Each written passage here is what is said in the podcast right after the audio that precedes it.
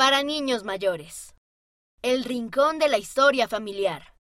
Elige un antepasado o un pariente para conocerlo. ¿Cuáles son tres cosas que tienes en común con él? Cuestionario rápido. ¿Cómo llamaron Abraham y Sara a su hijo? A. Nefi. B. José. C. Jacob. D. Isaac. Niños y jóvenes, idea. Social. Practica cómo calmarte cuando te sientes enojado. Por ejemplo, respirar profundamente, contar hasta 10 o imaginar que te encuentras en uno de tus lugares favoritos. Guía para los niños, página 53.